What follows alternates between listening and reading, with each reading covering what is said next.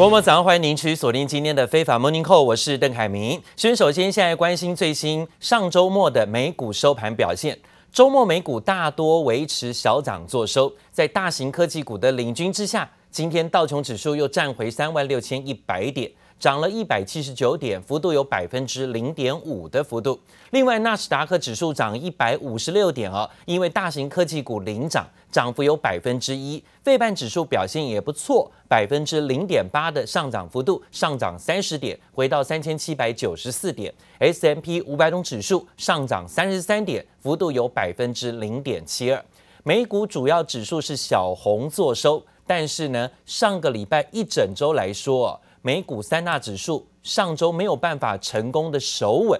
标普、道琼、纳斯达克周线呢都是跌的，等于说呢结束了连续五周的上涨表现。上周呢周线是拉回修正，到了礼拜五稍见好转一些。本周市场的重头戏就是美国总统拜登跟中国国家主席习近平要进行的视讯会谈，中美高层会谈。白宫发表了最新声明，确认美国总统拜登跟中国领导人习近平会在大约台北时间礼拜二明天早上的时间呢，要举行美中元首的视讯高峰会。中美双方都共同证实这项消息，会在美东时间十五号的晚上，也就是呢台北时间明天早上举行首场线上高峰会。但是白宫对这场高峰会表明期待不会太高，应该呢也不会有特别重大的宣示。The president will meet virtually with President Xi Jinping of the People's Republic of China. The two leaders will discuss ways to responsibly manage the competition between the United States and the PRC, as well as ways to work together where our interests align. The president's certainly not going to hold back on areas where he has concern. Relations between the world's two largest economies have deteriorated in recent weeks, especially over Taiwan. China has significantly increased military activities near the self-ruled democracy. 拜登上任以来呢，跟习近平曾经两度的通话，而这场会议呢，会是两个人首次的在线上啊举行会谈。由于时间的关系呢。 拜登目前没有规划会在会后召开记者会，也没有透露确切的会议时间。而拜登政府一再的淡化外界对于这次会谈的预期啊，强调呢，美方不追求取得任何具体成果，期望不会太高。双方呢在这里啊，可能对领事馆的重启，还有包括松绑签证限制以及气候变迁、贸易。跟去核子化等等议题来交换意见，当然也会触及到敏感的网络问题、网络安全，还有包括台湾等等的议题。另外一方面呢，是明年二月的北京冬奥啊，传出呢是不是有可能？这个北京方面会邀请拜登出席北京冬奥呢？这一点是市场有传言的啊。但看看这个丢给这样的球，美国要怎么接？拜登会反而出访北京吗？因为呢，习近平到拜登现在上任将近三百多天以来啊，都没看到呢前往美国去跟拜登见面啊。那反而双方呢都是电话对谈，还有包括视讯会谈。美国财经媒体 CNBC 说，习近平可能会在会中亲自邀请拜登出席冬季奥运。要是拜登拒绝呢，恐怕就会影响美中关系；要是接受呢，则会跟白宫在人权民主上的主张相抵触哦。同时，最新民调显示呢，拜登的民意满意度。不断的下滑，一路从六月的百分之五十，现在下滑到九月的百分之四十四。最新十一月份的民调，它只剩下百分之四十一的民调满意度了哦！现在美国民众对拜登不满意的比例相当的高，已经超过了半数以上，达到了百分之五十三。主要是因为民主党跟中间派人士有更多对他有负面的看法，甚至有过半的民调受访者说。他上任十个月到现在没什么建树，因此呢，这一次的拜习会啊，一举一动势必也会被放大检视。有人说呢，拜习会的登场要来救救现在拜登在国内声望不断下跌的新低满意度啊。由于担忧国家安全的问题，美国政府呢，对于自家科技业者。在中国的投资不断的严格把关。根据外国媒体报道，总统拜登在最近呢还否决了处理器大厂英特尔在中国成都要增产晶片的计划，包括呢从二零一七年到二零二零年。美国的创投公司、晶片业的大巨头公司跟其他的私人投资者都参与了中国半导体行业，有高达五十八项的投资交易，这数量呢比前四年还高出一倍哦。当然，动作之大也让美国身怀戒心。Right, where we build two new leading edge fabs, and those two would start a mega site that would grow over time, over the next decade or so. Total project of 80 billion euros over the next decade or so. Intel 执行长基辛格两个月前才放话，要大手笔投资两百亿美元以及十年砸八百亿欧元在美国和欧洲设厂。除此之外，根据彭博报道，Intel 近日还向白宫提出在中国成都厂扩增现有产线，却遭到拜登政府否决。The Biden administration spurned a plan by Intel Corporation to increase production in China over security concerns, dealing a setback to an idea pitched as a fix for U.S. chip shortages. According to people familiar with the deliberations. 为了解决晶片荒问题，Intel 在几周前曾向美国总统拜登表示，希望能在成都厂扩增晶片关键材料矽晶圆产线，并预计二零二二年就能启动，却引起美国政府忧心助攻中国在半导体产业的发展。加上从二零一七年到二零二零年，包括 Intel、红杉资本、光速创投等美企与华尔街创投总共参与大陆半导体业约五十八项投资交易，注资中国晶片业数十亿美元，较四年前的金额高出两倍。The administration is very focused on preventing China from using U.S. technologies, know-how, and investment to develop state-of-the-art capabilities. In a statement to Bloomberg, Intel said that it remains open to other potential solutions that could help meet the high demand for essential semiconductor components. 为缓解晶片不足的情况，日本政府也计划准备一项扩大财政助援的法案，增加日本半导体企业产能。而这个法案还将给予日本政府调查半导体设备原产地的权利，目的是要防止任何可能危及国家安全的中国制零组件。随着全球科技战白热化，让各国在发展半导体的道路上攻防将更加严谨。记者综合报道。好，当然现在看起来呢，美光美方啊是很积极的，想要要求各大的半导体业都到美国在地去生产了。包括现在呢，不管是跟全世界啊很多的主要大型的晶片商要重要的机密资料，不管是台积电，甚至包括三星、海力士等等，现在呢，甚至也要求这些公司去美国在地投资。南韩的三星集团实际掌门人李在镕就准备要启程前往北美进行商务旅行了。根据传闻呢，就是目标要敲定在美国新建一座晶片厂的计划，并且呢，甚至要跟莫德纳药厂啊商谈新冠疫苗的供应问题。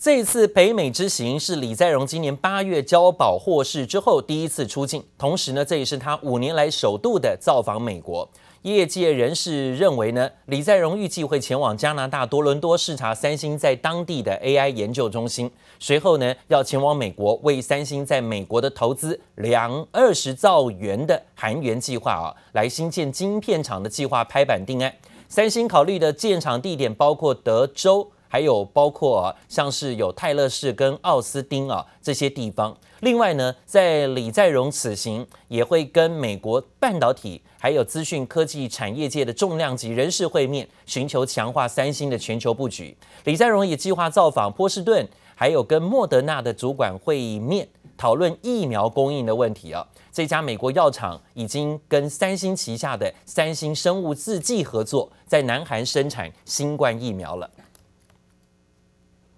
另外呢，为了发展半导体产业，中国半官方的产业机构叫做爱吉维，也准备寄出半导体海外并购的实务手册，列出全方位交战守则，包括海外并购的交易结构、流程、风险，还会解说呢各国法律，内容是应有尽有。会在十二月左右出版，但有人说呢，这种出版呢，就是希望能够在各国防堵之下，中国的半导体在全球能够突破重围。收购并购是芯片企业快速扩大规模、完善产业链的方法，也是快速吸纳人才和技术的重要手段。美国阻挠中资收购背后，其实是对中国芯片崛起深深的恐惧和不自信。中国不断砸钱并购各国企业，想要取得半导体关键技术，却遭到各国围堵。为了协助企业突破重围，中国知名电子产业咨询机构艾吉维这回出新招。镶金大字写下半导体海外并购实务手册，艾吉维将和美国凯腾律师事务所联手推出交战手册，全方位解读中国半导体海外并购。内容，从海外并购交易的结构、流程、风险详细解说，并透过商业和文化差异厘清不同国家市场惯例和法律，再列举剖析商业实践当中常见问题与陷阱，对象锁定在中国企业、基金投资人以及中介机构。手册将于十二月揭幕的半导体年会上正式发布，文末更写下“一册在手，全盘在握”。这个中国政府主管部门指导下成立的集微网，似乎也宣示着中国官方决心在半导体产业一决高下。In the past, we see there's a pyramid like America Design, and then the TSMC and the Samsung like the producer, and the China like the assembly, and then the user. And suddenly everything changes. You want to break this pyramid into several different pyramid and independent from each other. 中国希望透过并购壮大势力，但是过去遭到美国制裁，英国和意大利也喊停中资并购当地半导体企业。中国为什么用并购的方式？因为它要土地、要盖厂都没有问题，但是机台设备它能不能买得到？它可能有预期到这一波晶圆的缺料，可能有一些。二线的或中小型的半导体机构会有营运上面的危机，那它是不是可以利用的机这样的机会来做并购的动作？中国为了突破重围，大张旗鼓祭出并购策略，继续上演半导体攻防战。记者刘志柔、苏伟明综合报道。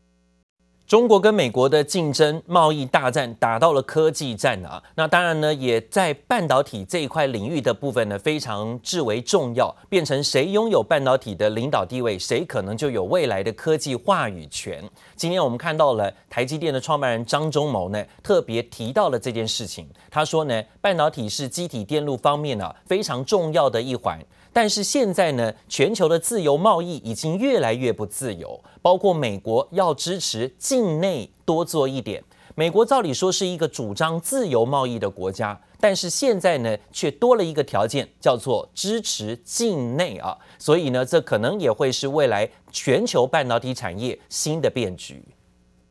领袖啊，都没有提到什么晶片缺货的问题。我是唯一一个提那个晶片。APEC 经济领袖视讯会议上，张忠谋是唯一关注晶片的人。他在会中表示，晶片短缺是需求遭到低估等因素所致，自由市场才是最佳解方。最近的自由贸易似乎多了一些条件，中华台北在此感到关切。我们相信，大部分的条件。都有不良的后果。这段话似乎意有所指，自由贸易到底多了哪些条件？APEC 上没有说出口的，张忠谋在记者会上直接点名：半导体的啊呃集体电路方面啊，美国说啊要啊他要在自己境内多做一点。每一个国家呢，他就希望呢在这一部分呢，能够呢有一些自主的啊自己生产的这个因此你就会看到啊，美国、日本、德国这些所谓世界超级的这个大国，他们就会希望能够台积电也可以去设厂，让他们在 local 上面可以呢有拥有这样的一个在地化的这样的一个条件。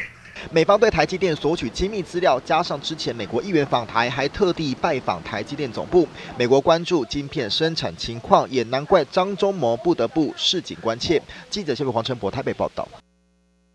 而最新的路透社外电的报道消息哦，说到的是台积电。台积电呢，营收亮眼，生产基地集中在台湾，而且呢，在台湾要扩大投资建厂计划，所以啊，对于新台币的资金有庞大的需求。因此呢，传出这个讯息是说，台积电啊，特别拜会台湾央行，希望可以适度的放宽啊，台积电每天抛汇的限额。代表说呢，手上满手的美元现在也不想要，想要换新台币了啊。而央行外汇局呢，则向中央社记者证实台积电前来拜会的消息，双方也对此议题进行沟通。央行官员说呢，当天最主要是谈如何的分散抛汇啊，希望呢不要有突发性或集中的大量抛汇行为，避免造成新台币市场太大的波动。那央行多次表示呢，台湾属于小型开放经济体，贸易依存度很高，而且外汇市场属于浅碟型，汇率的容易啊受到国际资本移动影响而出现大幅度的波动。过去呢，要是有跨国的并购案，央行也是希望资金能够分散的进出，来避免造成汇市的剧烈起伏跟波动啊。但是呢，可以看到今天呢，在积电啊拜会央行的要求，希望呢可以扩大换汇的额度，等于就是想美金啊换成新台币啊。难怪新台币最近那么强势。台币呢，在上个礼拜呢，一度还有冲上二七点六元大关呢、啊。后来两天美元指数转强，就算美元再强，台币呢也是在二十八块钱以上啊。现在是二十七点八三六元，这一点倒要注意到，是不是新台币的部分呢？未来会在台积电想要换汇换更多新台币的情况下，会更强呢？那持有美元的人可能就要多加注意，美元会不会还有持续的走弱压力了？另外呢，则看到的是中国国家主席习近平钦点的北京证交所，今天就要开市交易了。首批呢挂牌的企业有八十一家，而且股价的涨跌幅限制是百分之三十，可以参与交易投资者大约四百万户。根据交易规则呢，北京证交所个人投资者准入门槛是新呃人民币五十万元。新股上市的第一天不设涨跌幅限制啊，所以今天呢也成为市场关注的焦点。但是盘中的股价比当天开盘价上涨或下跌达到超过百分之三十、百分之六十的时候啊，盘中呢会临时停牌十分钟冷却一下哦。这分析认为呢。北交所是大陆当局继续啊，在推出的科创板、创业板实行注册制之后呢，又一个重要的资本市场改革。除了上市门槛更低之外呢，也聚焦在于扶持更有创新能力的中小企业。好，所以现在从深圳证交所，再到港交所，还有包括上海证交所，现在又有一个北京证交所。北京证交所今天要正式的开业了。好，另外是美西两大港口的拥塞问题，加州洛杉矶港跟长堤港上个礼拜继续出现了塞船的新高峰，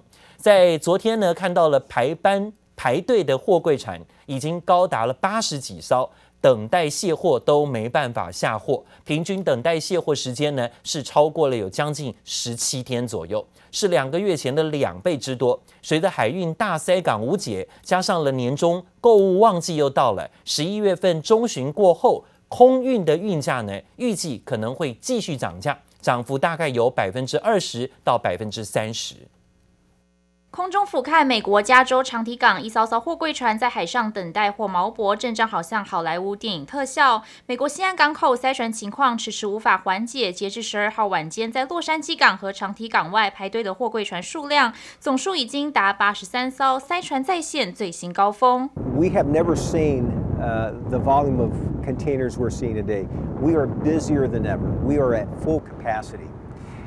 But the warehouses are also fully subscribed. The pandemic had the effect of impacting every segment of the supply chain all at the same time. 全球物流供应链大乱，尽管美国政府在十月份投入资源解决塞港问题，启动二十四小时作业，全力消化港口堆积如山的货柜。但最新出炉的十月全球港口货柜船准点率依旧较九月下跌，来到百分之十七点零四。其中洛杉矶及长藤港区准点率分别来到百分之五点二六及百分之六点四五，也并没有显著改善。这场物流之乱恐怕短期难解，加上年终购物旺季到来，许多有时效性的礼品转往空运，让十一月中旬国内空运运价预计再度喊涨，涨幅约在百分之二十到百分之三十，包括华航、长荣航、远雄。港、中飞航、台华等渴望受惠，都因为全球疫苗施打率持续的拉升，那各国已经慢慢开始开放国境，所以预期一直到年底甚至明年初，那认为整个客运的部分会有一个